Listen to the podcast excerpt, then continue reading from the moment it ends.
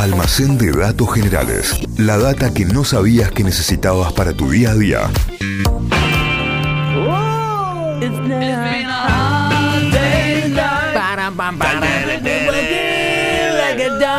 ¿Cómo dice?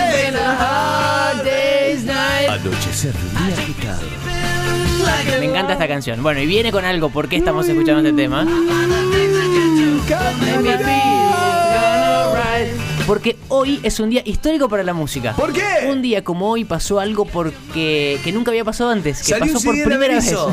No, no sabemos eso. Ah, para la música era. Que cambió para siempre la forma de ver música en vivo encima. Eh, ay, de, de ver música, un show del Averizo en un estadio. No, bueno, pero va por ahí, ¿eh? Ah. Pero sacar a Berizo. Ah, Fuera, bueno, borrar, con- control X. Eh, Cierto, estábamos hablando de música. Un 15 de agosto, un día como hoy, pero del año 1965, el año en el que nació mi viejo. Mirá. Hace 58 años. los- 65 mi mamá también. Los Beatles, eh, bueno, tienen la misma edad, 58, eh, tocaron en el Shea Stadium, Shea Stadium de la ciudad de Nueva York y fue el primer recital en estadios de todo el mundo.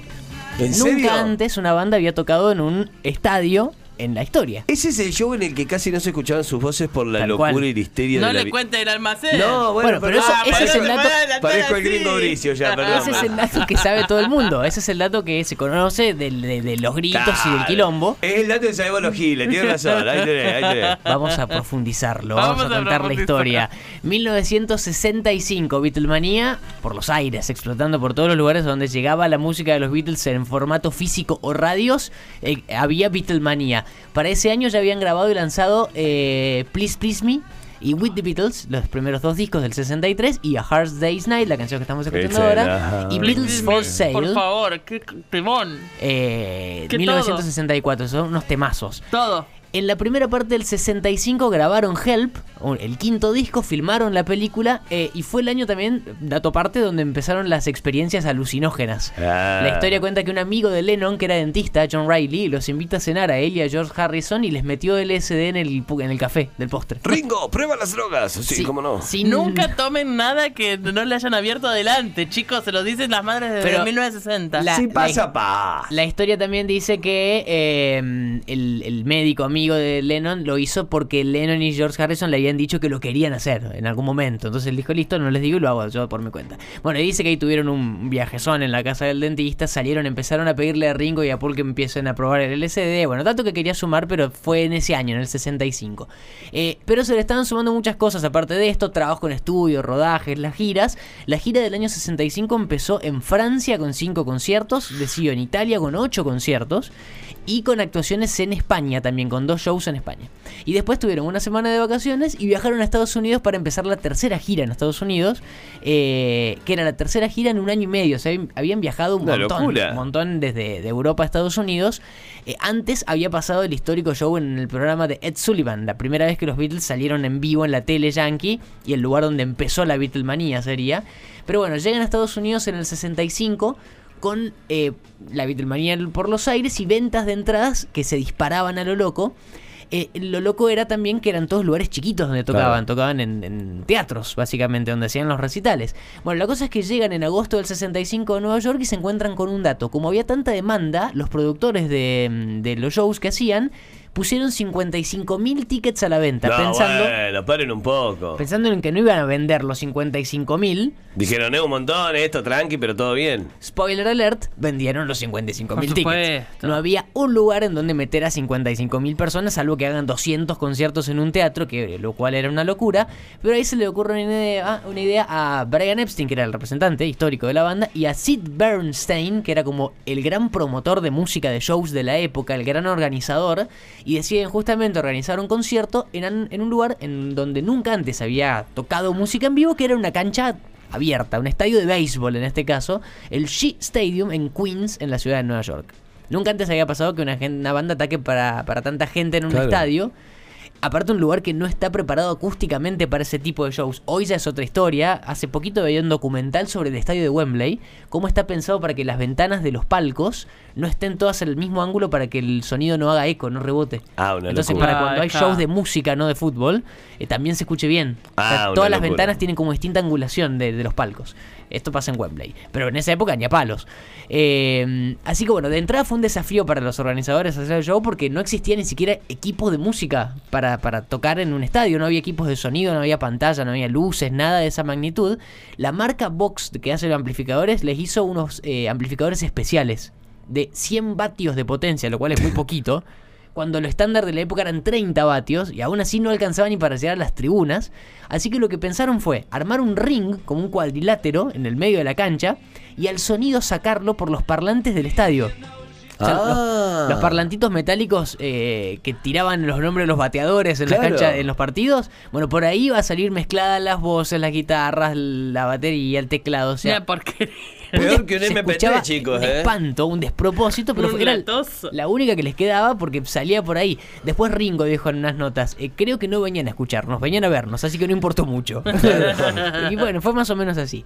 Cómo llegaron al estadio también fue una odisea increíble porque para evitar a la cantidad de gente que se le juntaba en, en la- en los autos, en el transporte, le pidieron a la ciudad de Nueva York ir en helicóptero desde el hotel al estadio, pero se los negaron. Entonces. Le Eh, dijeron que son no. los Beatles, viejo. Sí. ¿Vos sabés quién le está negando el helicóptero? Les dijeron que no, así que armaron otro plan y fue así. Desde el hotel fueron en limusina hasta el helipuerto de Manhattan, en el Down Manhattan. Manhattan. De ahí se tomaron un helicóptero, sí, pudieron volar, pero un tramo hasta el edificio de la Feria Mundial en Queens, donde se armó la Feria Mundial de Nueva Sí, York. sí. Y donde está el globo terráqueo ese metálico. ¿Vieron Hombres de Negro? Sí. El que destruyen al final de la película. Sí, bueno, sí. ahí, ahí bajaron los Beatles en, en ese parque. Mira. En helicóptero. Y de ahí se fueron en No camionetas. estaba el globo terráqueo todavía, No, sí. eh, ah, no sé. Porque sé. El, el edificio sí, porque era de la Feria Mundial, pero no sé, capaz que sí. Capaz estaba, ¿eh? Se llama el eh, Sphere, no sé cuánto, que es como una representación de un globo terráqueo metálico abierto, que en la peli Hombres de Negro se la choca la nave del alien.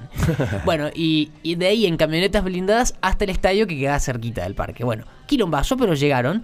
Había cinco bandas soporte que tocaron antes de los Beatles. Y tengo los nombres. A ver. No A ver, conozco ni ver. una. King Curtis, Brenda Holloway, Cannibal and the Headhunters y The Young Rascals and Sound Incorporated. No conozco ni una. Sound Incorporated.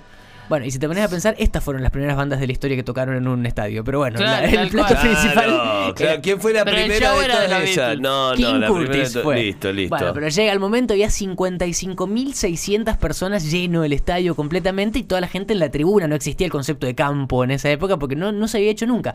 Y la mayoría eran chicas, eh, jóvenes, gritando a pleno. Bueno, 9 y 10 de la noche termina la última banda sonora y aparece Ed Sullivan, el presentador de tele que, había, Sí. que los había hecho llegar a Estados Unidos. Agarra el micrófono y dice: Ahora, damas y caballeros, Bueno, es un show alemán. honrados por su país. Let's get ready to rumble. condecorados por su reina, porque la reina les hacía unos había meses dado. le le había dado la orden del Imperio Británico a los cuatro. Ahí tenés. Amados aquí, beloved here in America, here are the Beatles. Y salen ahí un griterío infernal. Incluso se ven en videos guardias de seguridad tapándose los oídos por el griterío. No, ruido. bueno, señor, no sea guardia si no se aguanta esa. Eh, caminan al escenario, se suben y empiezan con Twist and Shout. Eh, y ahí los mismos Beatles contaron El que. sueño de Tinelli. claro, la canción que nos taladró el cerebro en la década del 90. Eh, que ni ellos se podían escuchar. Con esta canción va. Ni ellos escuchaban. Buenas noches, América. ¿Qué programa que tenemos ahí? Eh, con el gordo.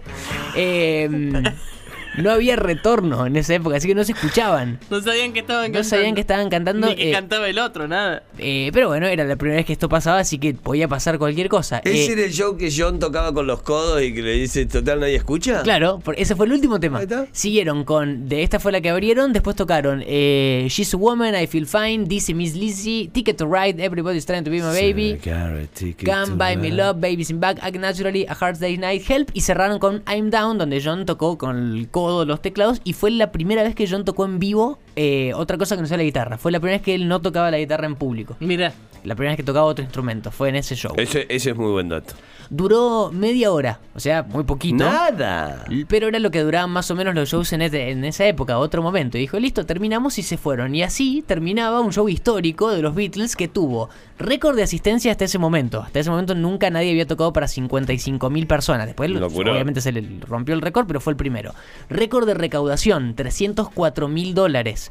Las entradas costaban 5 dólares con 56 centavos. Hay tickets en internet que están como que los venden coleccionistas. Y claro, sí. Eh, imagino. 5 dólares con 56.